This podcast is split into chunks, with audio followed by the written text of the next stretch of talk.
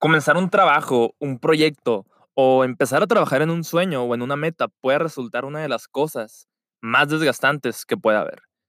No tomes esto como que no vale la pena, porque por supuesto que vale cada minuto invertido en cualquier comienzo.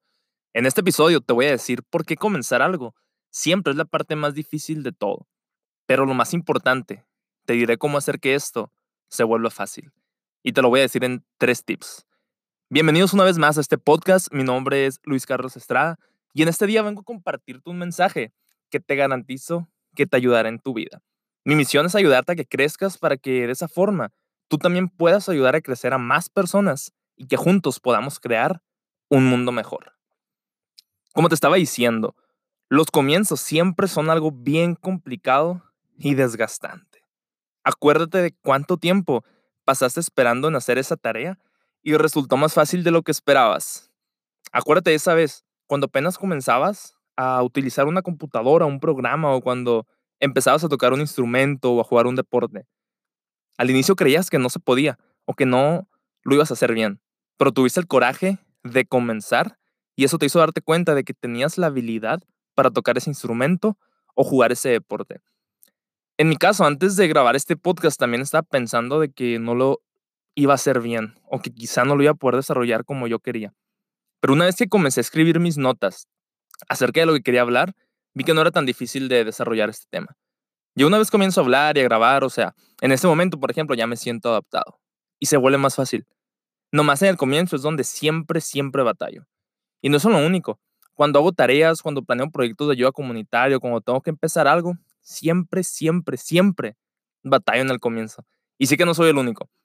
A mí me encanta hacer ejercicio, como muchos de ustedes saben, y tengo 20 años y desde que tenía 3 años nunca he dejado de ejercitarme o de practicar algún deporte. Y aún así, me cuesta mucho comenzar un workout muchas veces. Me he dado cuenta también de que comenzar algo es la parte más difícil de un proceso, porque a veces solo vemos las dificultades y se nos olvida que para eso también tenemos muchas habilidades. Yo me acuerdo que en enero fue bien difícil subir el primer podcast que grabé porque no tenía ni la menor idea de cómo se hacía. Tardé como siete horas en grabar un solo episodio. No creas que me puse siete horas a hablar, no, para nada, sino que me puse a investigar mucho acerca de cómo grabar un podcast, de cómo editar, de cómo subirlo a las plataformas y pues fue todo un show, ¿no? Aprender. Pero pues como te digo, o sea, ese fue el comienzo nada más, esa fue la parte más difícil. Ahora obviamente que ya no me tarda siete horas hacer esto, me tarda quizá una hora o dos horas porque aunque este podcast dure como 5 o 6 minutos y los otros duraban como 20 o 25, yo creo que esa es la parte fácil, sino... Yo creo que esa es la parte fácil y grabar, perdón, preparar es la parte difícil. Grabar es la parte fácil y preparar, o sea, esa es la parte que más me lleva tiempo, porque pues ese es el comienzo realmente. Y como te decía, te quiero compartir tres tips que te van a ayudar mucho a que comenzar eso que tanto has estado postergando se vuelva más sencillo. Eso que se te ha hecho muy difícil comenzar, ya sea leer un libro, ya sea empezar un proyecto, ir a un curso, lo que sea. Estos tres tips creo que te pueden servir muchísimo. Tip número uno, escribe lo que tienes que hacer, ya sea en forma de lista o de texto, o de la forma en la que se te haga más fácil de comprender a ti, no importa. Esta es una de las estrategias que más me ha funcionado a mí y algunos algunos les puede servir y a otros no, porque pues cada quien tiene sus estrategias para ser más productivo. Pero si ahorita estás detallando en empezar esto que tanto quieres, aplícalo y ahí después me cuentas cómo te funciona este tip.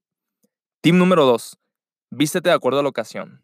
Si vas a hacer ejercicio, ponte tu mejor outfit para entrenar. Si vas a tener una junta importante, vístete formal. O si vas a jugar en un equipo de deporte, ponte bien ese uniforme. No me acuerdo dónde había leído acerca de esto, tenía que ver con algún efecto psicológico, eso sí recuerdo. Y a veces lo he aplicado y claro que sí funciona y demasiado. De hecho, antes yo elegía los domingos para hacer tarea todo el día y para organizar mi semana y pues tenía la opción de estar en pijama con mis shorts y mi camiseta de dormir. Pero mi productividad, mi mente, mi energía estaban por los suelos. Y un día me acordé de este tip, de este efecto y decidí cambiarme bien. Me metí a bañar, me vestí formal con una buena camisa, zapatos, pantalón de mezclilla y pues ya, o sea, cero flojera y me sentía mejor conmigo mismo y estaba súper concentrado. Y claro que la productividad aumentó mucho. Y esto fue hace poquito, no creas que fue hace mucho, habrá sido en enero o en febrero. Y otra cosa es que ayer también precisamente tenía mucha tarea, tenía muchos pendientes, tenía que grabar pues el episodio de ayer y pues estamos en cuarentena, o sea, me podía quedar en shorts y mi camiseta de dormir todo el día. Y me acordé de esto y mejor me fui a bañar, me cambié formal y pues terminé haciendo más de lo que creí que iba a poder hacer. Adelanté muchísima tarea, pude grabar el episodio rápido, pude hacer un video, entonces creo que es algo que podemos empezar a aplicar todos nosotros en esta cuarentena.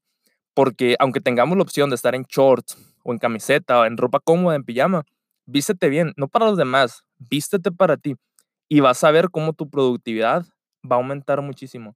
Te vas a dar cuenta de que vas a, ser capaz de lograr más de lo que te imaginas.